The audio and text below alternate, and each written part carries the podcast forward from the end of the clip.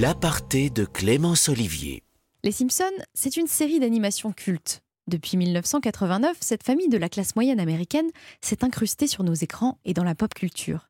Et je ne sais pas vous, mais moi ça m'amuse toujours de passer un peu de temps avec Bart, Homer et car à chaque épisode, la série pointe les travers de la société américaine. Et ça, faut avouer que ça m'a toujours fait rire. Mais Les Simpsons, c'est non seulement une série animée que tout le monde connaît, mais c'est aussi un générique culte.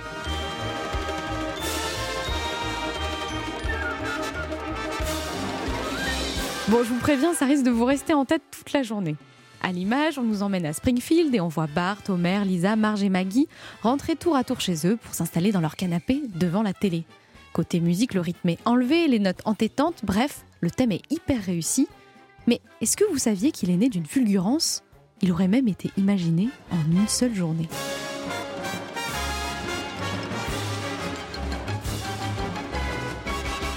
Mais avant que je vous explique comment ce générique a été pensé, il faut que je vous parle du compositeur qui se cache derrière. C'est Danny Elfman. Alors, son nom ne vous dit peut-être pas grand-chose, mais dans le domaine, c'est une pointure. C'est lui qui a imaginé une partie des musiques de Batman de Tim Burton, de Mission Impossible, de Chicago, de Desperate Housewife. Il a gagné des Emmys, a été nommé aux Oscars. Bref, c'est une référence. Mais quand il rencontre Matt Groening, le créateur des Simpsons, à la fin des années 80, il n'est pas encore célébrissime et il ne sait pas vraiment à quoi s'attendre. Matt Groening, lui, sait ce qu'il veut.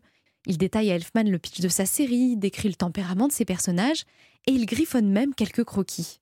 Surtout, il lui dit ce qu'il a en tête pour les Simpsons. C'est une musique rétro qui est différente de ce qui se fait alors dans les années 80 à la télé. Ses références à lui, ce sont plutôt les dessins animés Les Pierres à Feu, sortis dans les années 60, ou leur équivalent futuriste, les Jetsons.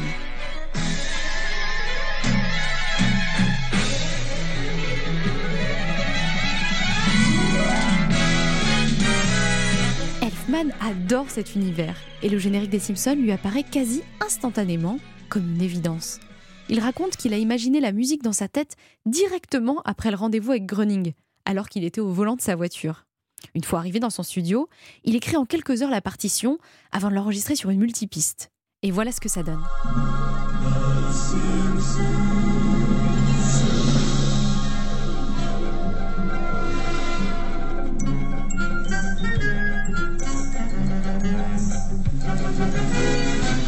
Groening est séduit. Il achète direct et n'apporte aucune modification. Elfman saute de joie sans savoir que Les Simpsons deviendra la série culte et satirique que l'on connaît.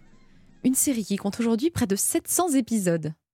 Plus tard, il dira que c'est la musique la plus simple qu'il ait jamais composée. C'est celle aussi qui lui rapportera le plus d'argent et de notoriété. Les Simpsons, c'est 32 saisons, 695 épisodes, et la série est disponible sur Disney +, et sur Série Club. Et pour en apprendre davantage sur les séries animées, rendez-vous demain avec Eva Rock pour un épisode dans lequel on parlera des fictions Solar Opposite, BoJack Horseman ou encore Monsieur Flap.